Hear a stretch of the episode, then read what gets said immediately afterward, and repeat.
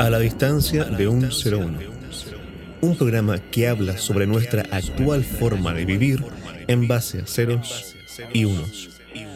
También hablamos sobre el futuro lejano y sobre hechos históricos que marcan nuestra vida, siempre en base a ceros y unos.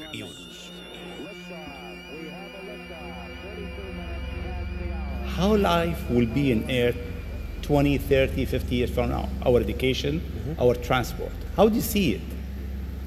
Well, I think this is one of those things that's quite difficult to predict. Um, when you think of, say, uh, I mean, the first controlled powered flight was 1903 with the Wright brothers. Um, and then 66 years later, we put, put the first people on the moon. I mean, that, if you'd ask people, say in 1900, what are the odds of, you know, man landing on the moon, they would have said that's ridiculous. Um, and if you talk, try to talk to them about the internet, they would not even know what the heck you're even, what are you even talking about? Like, this sounds so crazy. Um, but today, uh, with a $100 device, Elon Musk, uh, quizá un representante de nuestras más rebuscadas historias de ficción, solo armado con algunas herramientas, una gran inteligencia y algunas carreras por el estilo, logró crear tecnología que ni las mentes más brillantes han creído posible. Para Elon Musk, nada es imposible. Quizá en este caso podríamos decir que el cielo no es el límite. Hoy hablamos de un verdadero prodigio, el creador de SpaceX y Tesla Motors, entre otras empresas, junto como siempre a mi compañero y amigo Diego. ¿Cómo estás, Diego? Hola, ¿qué tal Alex? ¿Cómo estás? Muy bien, muy contento de iniciar una conversación más. Ya vendría siendo el tercer episodio de este podcast eh, muy acogedor. Exactamente, sí, ha sido todo eh, bien, ha, funcionado. eh, las bandas sonoras, eh, el contexto. Vamos bien encaminados. Mencionar, ah, porque no, creo que no lo has dicho, que las bandas sonoras son de tu autoría. Así es, exactamente. Más conocido. Así que cualquier comentario a forma de halago por la excelente música, decírselo a Alex, que es un muy buen compositor. Vale, gracias. ¿Quieres eh, iniciar tú con algunos detalles biográficos? Bueno, contar obviamente que su nombre sería Elon Reeve Musk, que es un sudafricano, nacido el 28 de junio de 1971, físico, por supuesto empresario y actualmente magnate, quien fue nacionalizado canadiense y estadounidense. Eh, comenzó a iniciar su fortuna eh, en el mundo de, de la, de Internet gracias a PayPal, ¿no? un servicio que actualmente muchos utilizamos eh, tanto para pagar como para recibir dinero. Eh, yo mismo, en, mi caso, yo tengo un em, servicio donde doy asesorías de productividad y tengo un Patreon, eh, el cual se me, me llega dinero a través de, PayPal. Y la verdad es que, aunque parezca poco creíble, la verdad es que cada vez que lo utilizo me recuerdo de, Elon Musk y pensar que en cuando él inició esto, eh, hace más de dos décadas, era, fue absolutamente revolucionario poder facilitar de esa manera los pagos a través de, Internet.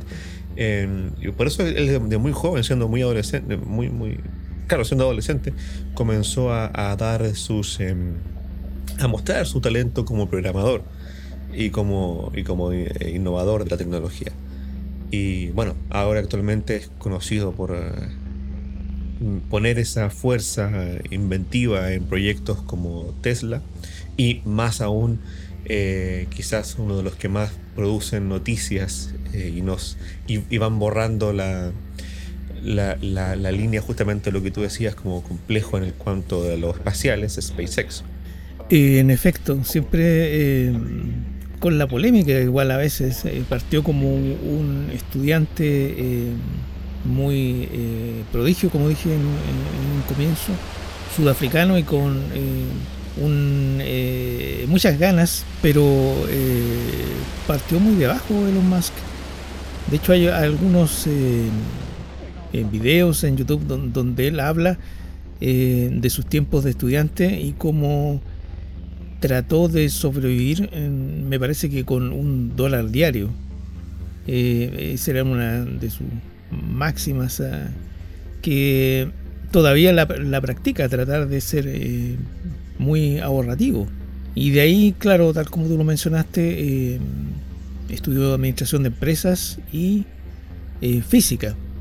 Y solo con eso logró levantar un, podríamos decir, un imperio tecnológico, porque hay cosas que eh, llaman demasiado la atención. De hecho, eh, te envío un video sobre el, auto Tesla, que igual me pareció casi una, una nave espacial, literalmente. Eh, con muchos detalles que hace, no sé, cinco años atrás nadie podría pensar que eh, podrían incorporarse dentro de un auto. Eh, como por ejemplo. Bueno, eran cosas que estaban en el campo de la ciencia ficción, no todavía de la ciencia.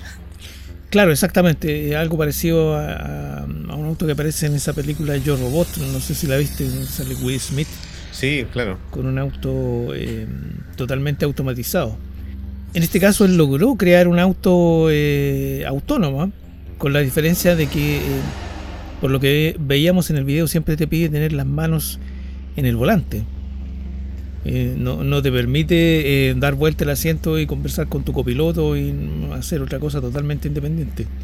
Te trata de mantener en el... Sí, y también se está trabajando en que tengan sistemas de detección eh, de tu atención, de modo que si te estás quedando dormido, también el auto se va a parar. Ya, ya, perfecto. O sea, igual te mantiene condicionado al, a lo que está pasando en la carretera. Bueno, a propósito de lo que comentas de lo de la época eh, difícil del, inicio, lo cual es un punto en común que vemos en muchos de los magnates de Silicon Valley, cosa que también se puede apreciar en, Steve Jobs y en muchos otros que podemos ir analizando a, lo largo de esta primera temporada de lo que es este programa. Eh, es una característica, como decía, que, vemos en muchos, ¿no?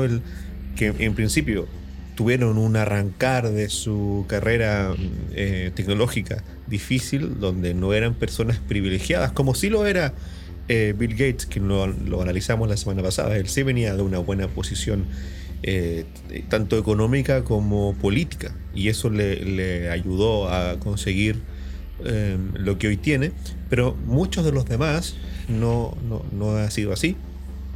Y lo que me llama la atención, como algo positivo en caso de que cualquiera de los que están escuchando esto quieran transformarse en magnates de la tecnología, como para tomar apunte, digo, es que muchos de ellos, eh, y en este momento puedo dar el dato de ellos dos, tanto Elon Musk como Steve Jobs, ah, continuaron viviendo eh, no como millonarios, no como magnates en cuanto a, sus eh, gastos personales sabemos, por ejemplo, en el caso de Steve Jobs, que siempre se ponía la misma ropa y no gastaba dinero en ese tipo de cosas. Eh, y tampoco gastaba en autos, o sea, no gastaba en lujos, quiero decir. Y todo lo que ganaban lo volvían a invertir en sus propias creaciones. Exacto, es como la, la tendencia de varios magnates. Eh, Mark Zuckerberg también eh, lo mismo. Claro. La misma ropa, un auto totalmente sencillo eh, imagino que el resto de su vida será totalmente normal. Si es como lo que eh, rodea eh, este tipo de personas y siempre un misterio. De hecho yo me, me cuestionaba si en Chile podría existir un Elon Musk y llegué a la triste conclusión de que es bastante difícil. por varias razones. Una por el poco apoyo que hay en el país a ideas que están fuera de lo común. Eh, entre paréntesis, eh, averigüé que en Tesla Motors hay gente de muchas nacionalidades y entre ellos hay chilenos. Eh, a diferencia de SpaceX, que te, exigen ser eh, norteamericano. Bueno, también está el tema de que todos estos em, eh, personajes, bueno, eh, los Max no es tan viejo, pero muchos de los grandes magnates de la tecnología de Silicon Valley eh, se empezaron a generar entre los años 60, ¿cierto? Cuando empezó a nacer la computación personal, eh, cuando era el boom de IBM, hasta ahora que todavía nacen nuevas eh, empresas que presentan innovaciones.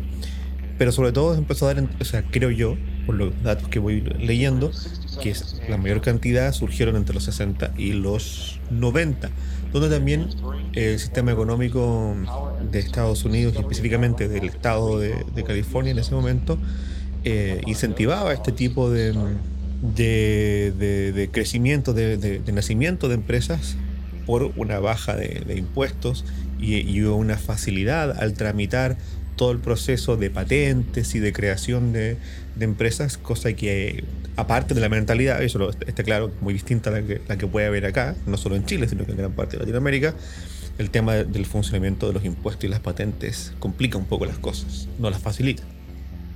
Ese es un detalle que está de última moda, eh, la cosa de los impuestos. Eh, justamente el realizar este tipo de proyectos sería mucho más eh, factible si hubiera una, una rebaja de impuestos o un apoyo gubernamental a este tipo de proyectos como un poco eh, salidos de, los libros de, de, Julio Verne, por dar un ejemplo de, varios, o, del escritor de Viajes a las Estrellas. Em, claro, actualmente se está hablando de, una em, rebaja de, impuestos eh, por la situación que estamos viviendo, pero igual se ve que es algo que no va, a demorar un poco si es que llegara a buen término. Pero claro, ese es... No, pero de hecho en el estado de California los impuestos han subido porque se ha promovido una serie de, de, leyes em, de tipo subvención, lo cual obviamente solo se obtienen a través de la, suba, la, subida de, de, impuestos. Entonces quiero decir que la California que promovió que se dieran todo ese tipo de, startups que después se transformaron en las grandes empresas de, comunicación y, de tecnología que ahora nos dan los tremendos, las grandes innovaciones, eh, Google, eh, Apple y muchas otras, eh, por supuesto las empresas de Elon Musk, ya no es la misma. Ya no es la misma California que te, ayuda en su sistema eh, no solo económico, sino que otro tipo, sí, político también, como que propicia, ¿cierto?, que se den estas cosas. Ya no es así, ahora en pleno 2021 y hace varios, hace unos 10 años que ya no es así. Pero es interesante porque esto no le perjudica a, los que ya, ya están, eh, ya a, ellos, por ejemplo, a, ¿cierto? a Apple, a Google, a todos ellos no les perjudica esto. A los que les perjudica son a los que están comenzando, por supuesto. Eh, entonces eso es bien interesante. Quizás no quieran otro de los Musk. No, no, quizás no quieran competencia, claramente. Claro. Claro, porque ya hay un... De hecho, bueno, no sé si, esto lo hemos conversado tú y yo, pero no sé eh, si lo hemos conversado ya dentro del podcast, pero una, disculpa si me desvío un poco, pero una cosa que me parece interesante de mencionar. No hay problema. Es que si alguien... Eh, a mí me llama la atención por qué empresas como como Google, por ejemplo, que manejan un, porcentaje muy alto de la información que se consume, em, promueven ideas anticapitalistas, siendo que ellos eh, evidentemente no podían ser anticapitalistas, es lógico. Y he llegado a la conclusión y he tratado de, de respaldarlo con algún poco de información, que claro, a ellos les conviene que en general la gente no apoye un libre mercado, porque así ellos se benefician de que no haya libre mercado y el mercado lo manejan ellos. Claro, algo parecido a lo que pasa en, Latinoamérica. Que se dice que hay un libre mercado, pero en realidad no hay un libre mercado. Eh, si tú vas a un supermercado, eh, haces un testeo de precios y vas a otro, es prácticamente lo mismo. Varía en 10 pesos eh, o no varía nada. Es como, son como políticas muy similares. quizá otro detalle como biográfico que podría aportar es que el 2008, por la crisis subprime que le llaman, eh, las empresas de Elon Musk estuvieron a punto de sucumbir económicamente. Y fue apoyado por eh, su hermano y un ex socio de PayPal para poder eh, mantener a flote sus empresas. Pero estuvieron a punto de, de quebrar. Un detalle biográfico interesante. Y de ahí me imagino eh, a, la, fecha eh, vino todo el, desarrollo de, cosas que hablaremos más adelante, como el Neuralink y lo que es SpaceX actualmente como pincelada o como, adelanto también podría eh, comentar que en un principio eh, Elon Musk viajó a Rusia a comprar un cohete usado, pero eh, eh, no le gustó mucho la, tecnología rusa. De paso, hubieron muchas burlas por el, proyecto en la misma Rusia. Y al final el mismo em, diseñó su propio, su propio cohete y, puso en juego todo su capital como para, salir adelante con ese proyecto.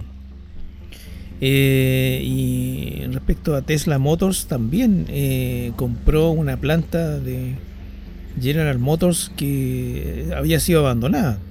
Y ahí se, se comenzó a generar todo el, fenómeno tecnológico de, Tesla. Y también eh, referente a lo mismo, eh, Elon Musk es muy admirador de Nikola Tesla, de quien hablaremos también me imagino en algún momento. De ahí el nombre de Tesla Motors. Por supuesto, por ahí dicen que haciendo un paralelo con la ficción que siempre nos viene muy, muy bien, eh, vendría a ser Elon Musk como el como el Tony Stark de la vida real, ¿no? claro, de hecho, eh, sale en Iron Man 2, eh, como, como extra. Eh, Tony Stark habla con él en un, restaurante y eso, no pasa más allá de un, saludo. Claro, pero fue como él aceptar hacer ese, ese chiste humorado, igual fue como asumir su rol, ¿no? Claro, por, una parte, claro, fue como un humorada y por otro lado también aparece como un, personaje vigente. También, eh, entre paréntesis, como, otro detalle eh, de, lo que te podría aportar, es eh, la apariencia, que de un momento cambió su, su forma de vestir. Eso quizás lo diferencia un poco con otros magnates, de que se preocupa mucho de, su apariencia pública, de, cómo se viste, quizá de, mantener una dieta. Eh, bueno, igual tiene un training eh, de trabajo como bien estructurado. Entiendo que en la mañana lo único que toma es un café, se levanta muy temprano, eh, se da una ducha y tiene jornadas más o menos de 12 horas. Y otro eh, detalle también anecdótico, que no, no le da mucha importancia a, vacunarse. Eh, no, no es una cosa que le, le complique la existencia. Eh, ahí entra un, paralelo también con, con Bill Gates y con Steve Jobs en cuanto a a técnicas o a, condiciones de trabajo. Eh, hablo mucho de quien no le gustaba eh, mucho que su personal no acudiera en forma presencial a trabajar, no, le gustaba mucho o no le gusta mucho la idea de trabajar a distancia. No, pero eso es una realidad que yo estaba leyendo en noticias esta última semana, justamente, que allá hay muchos eh, CEOs de compañías importantes de la tecnología que están comentando lo mismo que ya quieren que sus empleados vuelvan a trabajar en persona.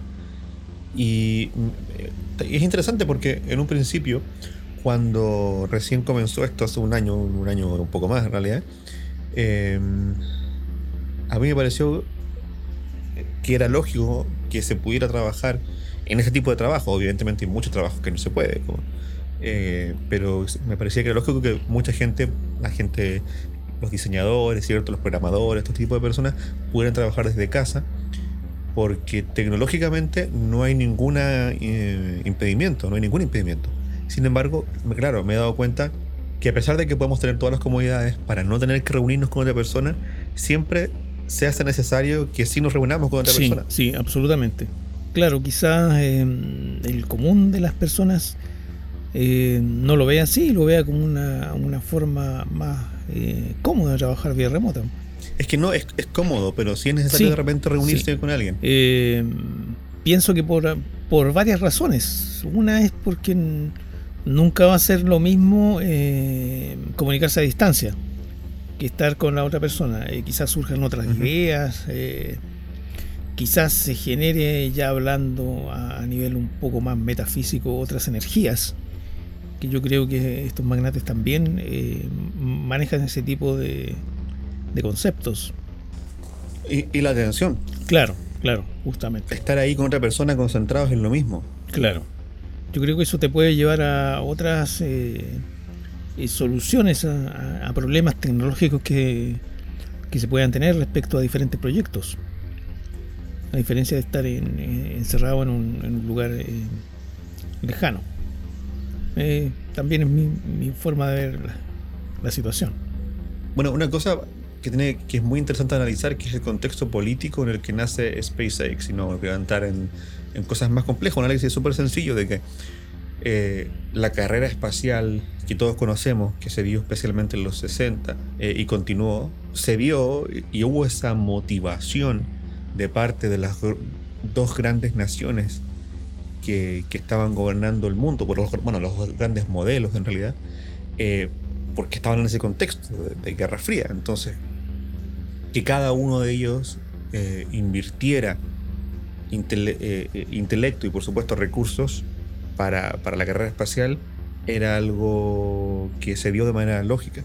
Pero actualmente no es así, a pesar de que yo creo que la Guerra Fría no ha terminado para nada, pero aún así no es de interés, no es del mismo interés para los estados la carrera espacial. Y por eso se dio que ahora parte de esa motivación y lo único que están realmente interesados en que vayamos a Marte y todo lo demás eh, eh, son empresas privadas. Claro, eh, como dato anecdótico. Ahora, ojo, no estoy diciendo de que, disculpa, pero esto me parece importante cerrar la idea. No estoy diciendo de que a la NASA no le interese ir a Marte. Estoy diciendo de que, por supuesto, que a la NASA le interesan muchas cosas, pero la NASA no recibe eh, el importe económico que podría recibir hace 30 años, para nada. Claro, justamente, claro, eh, tienes toda la razón. Y claro, esa debe ser una de las razones de, de que entren los privados a, aliarse con la NASA, de alguna forma. Pero al final, eh, yendo a la raíz de, por qué se va a Marte y por qué todo el mundo quiere eh, entrar a la carrera espacial, eh, como siendo un poco más, ¿cómo se podría decir? Entrando un poco en el ambiente de ficción o supuestamente todo esto es porque eh, van a haber muchos problemas a, nivel de la Tierra, eh, quizá haya que abandonar el planeta en algún momento, eso eh, es súper relativo. Claro, y una de, las eh, de las alternativas sería irse a vivir a otro planeta, como Marte o como otros planetas lejanos o cercanos, o como la Luna, o etcétera. Entonces, eh, Bueno, lo- lo- hasta donde yo sé, Marte sería solamente por un tema exploratorio, pero para llegar mente eh, mover a, a la humanidad a otro, a otro planeta sería un, un planeta mucho más lejano. igual se, eh, se habló de, de otros detalles, eh, si- siendo un poco más frío. me parece que Elon Musk lo es. Se hablaba de que iba a morir mucha gente en, en la carrera hacia Marte. Tam- también había muerto mucha gente en la, en la carrera espacial hacia la Luna y otros lugares. No, no me recuerdo quién estaba conversando con Elon Musk, pero eh,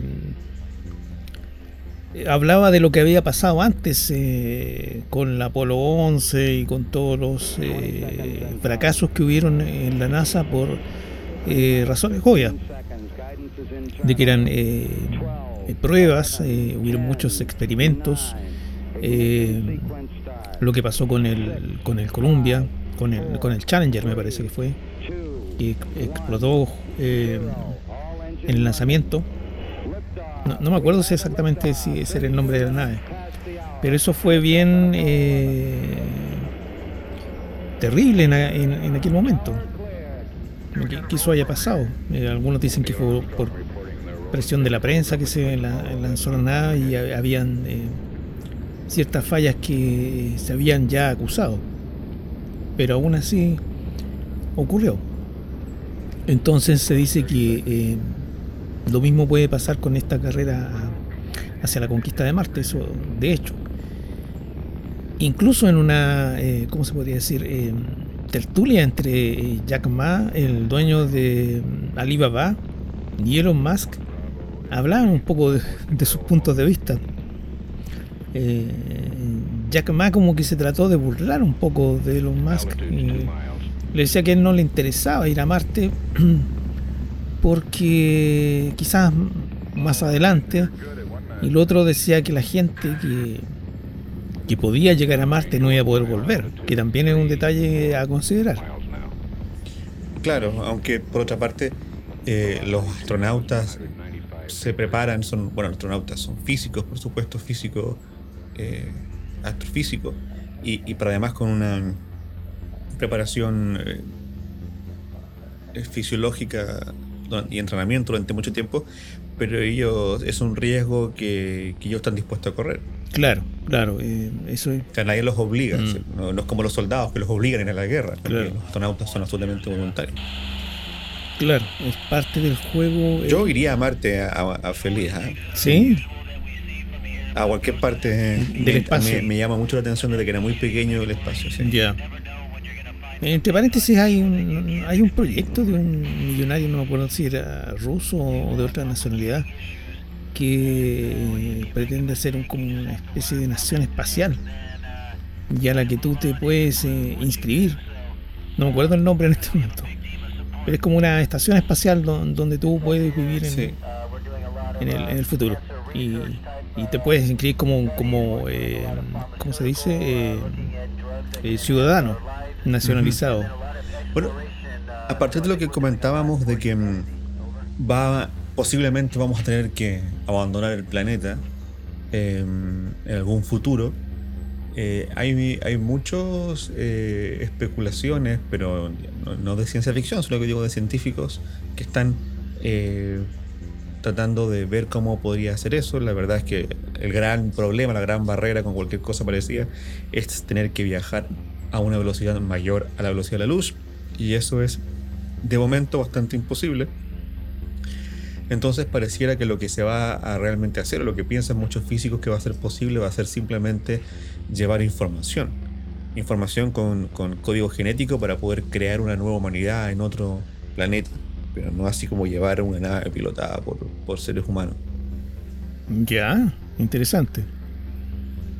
Interesante. Eh, a partir, les quiero eh, invitar, voy a mandar el link para que tú lo pongas en la descripción del programa, a que vean un video de un youtuber que es el canal de C de Ciencia, donde él es eh, geólogo y analiza todo este tipo de cosas desde una perspectiva científica y tiene una serie de videos muy buenos que se llaman La Carrera Interestelar, eh, donde él se llama El sueño interestelar, perdón, y donde él describe justamente esta problemática de que posiblemente en algún futuro tengamos que migrar de este planeta y a partir de los datos y de lo que se sabe realmente de cómo podría ser ese viaje, él empieza a hacer una serie de especulaciones de, de cómo podría ser todo ese proceso de salir del planeta Tierra y llevar información a, otro planeta e iniciar una nueva humanidad en otro planeta muy buenos, son videos largos que duran como media hora eh, y muy, muy, muy recomendable.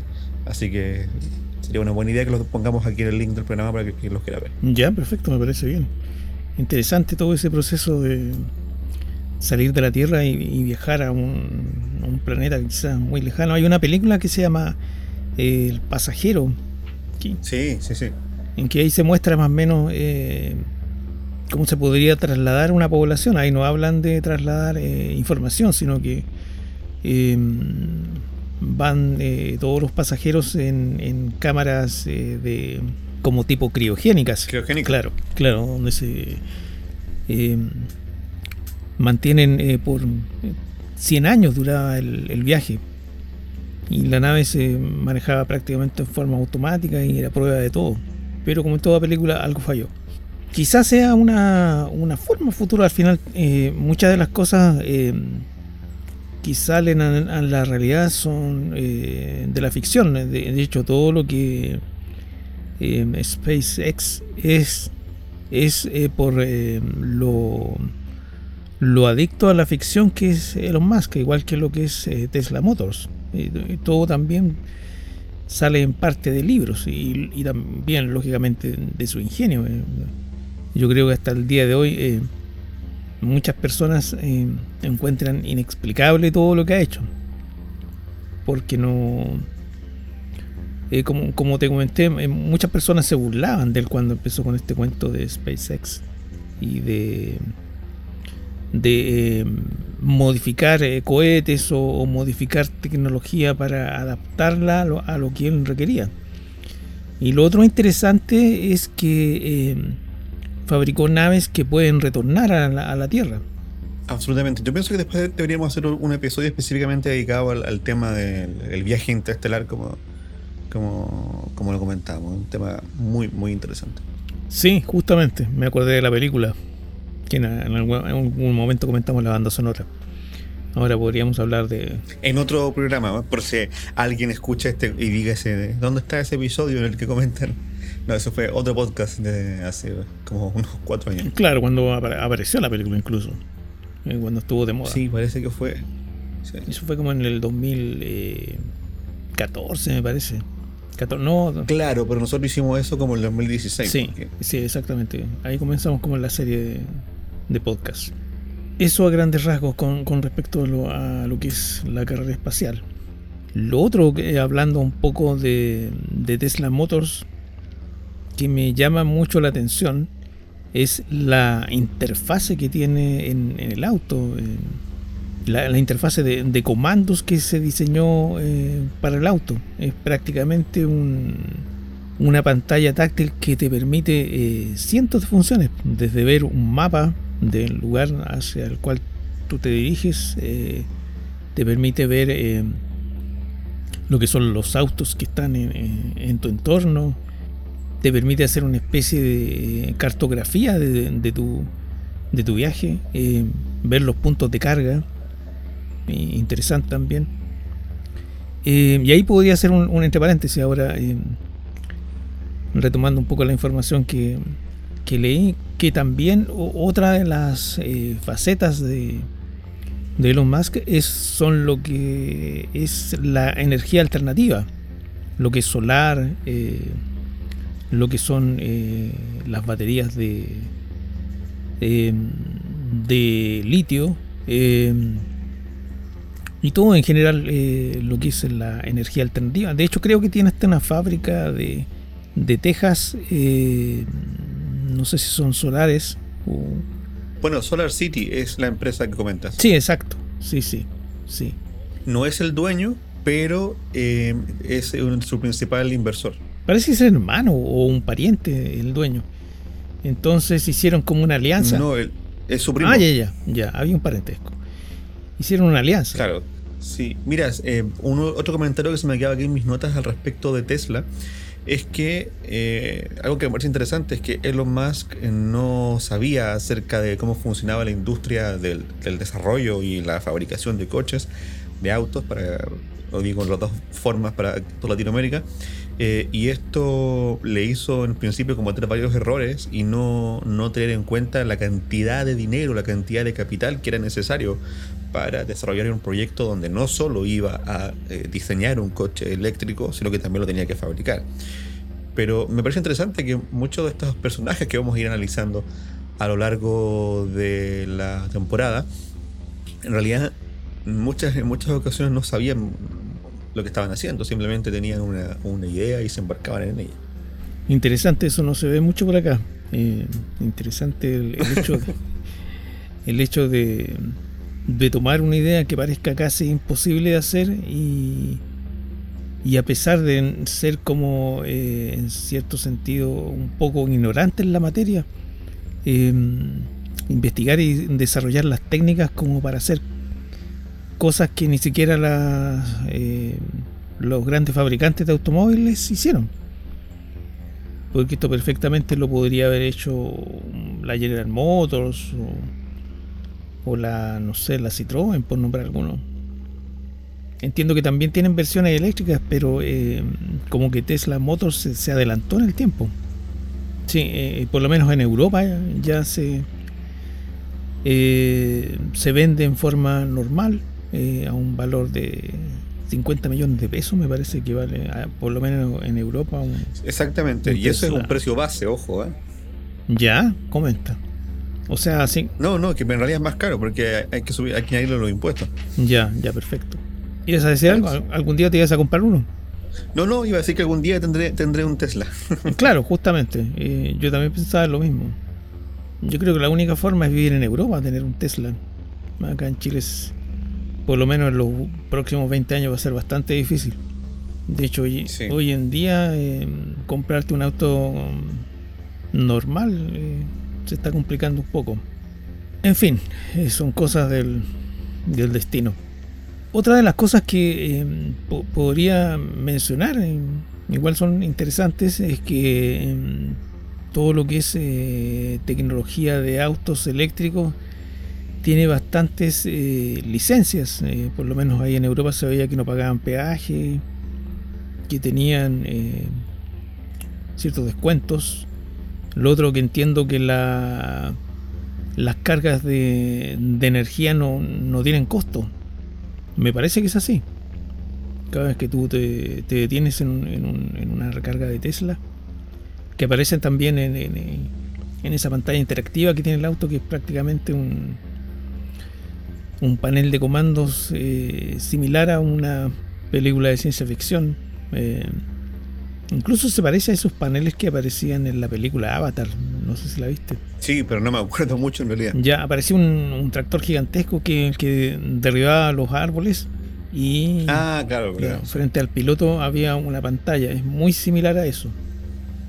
El otro detalle es que los asientos son eh, tienen como una memoria automática para detectar eh, tu, tu tamaño. Entonces el, asiento se acomoda a tu, a tu máxima comodidad pero automáticamente queda en memoria eh, tu, eh, tu posición. Y eso te, da un, relajo total al, manejar, no, no, es como un auto normal. Qué agradable.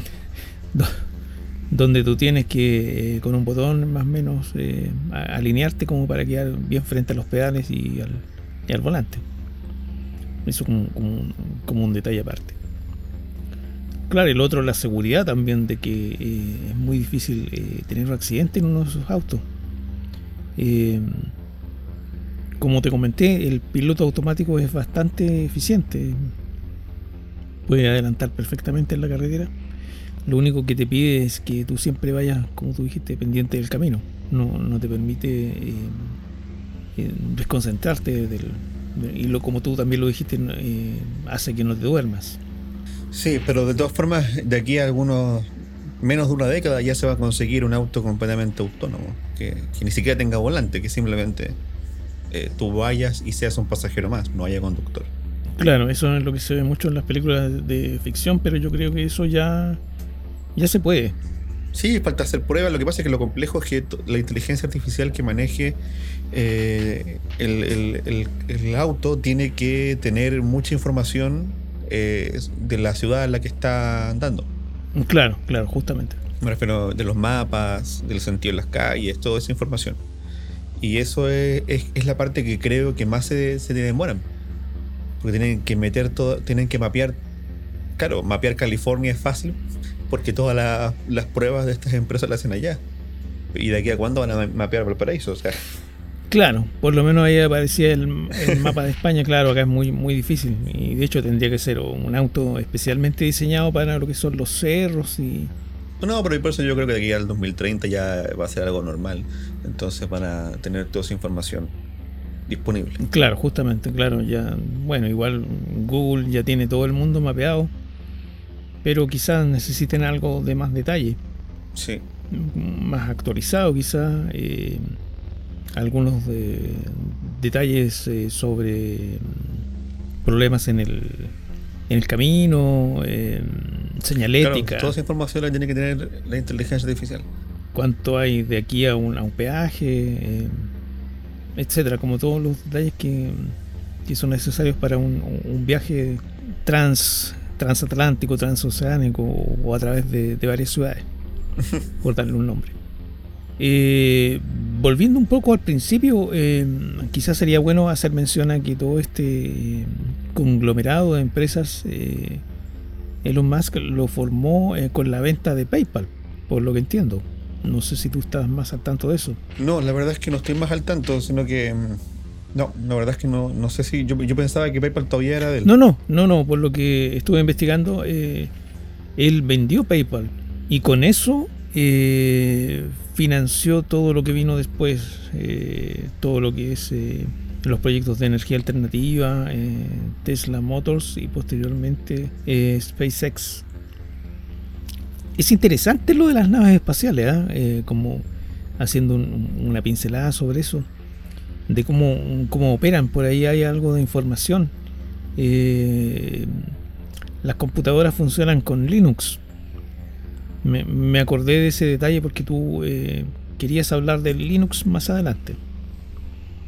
Y funcionan con varios procesadores que funcionan al unísono, pero al mismo tiempo en forma diferida, con el objeto de evitar eh, ciertas fallas dentro de la nave. Si, falla uno, eh, puede seguir el otro en, operación. En eso me, imagino que podríamos ahondar en el, en el programa en que hablemos de, SpaceX. Sí, de SpaceX y de Neuralink, que es una cosa que a mí me, atrae muchísimo el hecho de poder eh, añadir eh, partes como cyborg, ¿no? Al cerebro. Sí, igual, claro, eh, también se decía en un principio que era bastante difícil hacer eso de anexar. Sí, no sé, claro. sí, pero así como me apunto para ser astronauta, me apunto para, para ser cyborg también. Ya, eso está como bien en el, eh, bien cercano a Matrix, a la película. Maravilloso, ¿no? Imagínate poder hacer una mezcla pensando.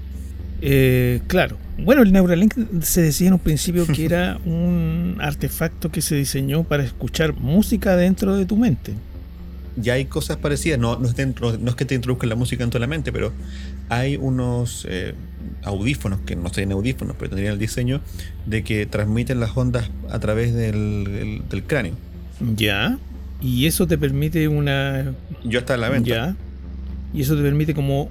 Pero no, no es que llegue la, la señal al cerebro, sino que es que transmite la, la onda no sé cómo lo hacen en realidad, pero hay un, hay un hay videos en YouTube al respecto, hay que buscar. Pero el efecto es que te produce como, me imagino, una hiperrealidad de la música, como si estuvieras eh, casi dentro del instrumento.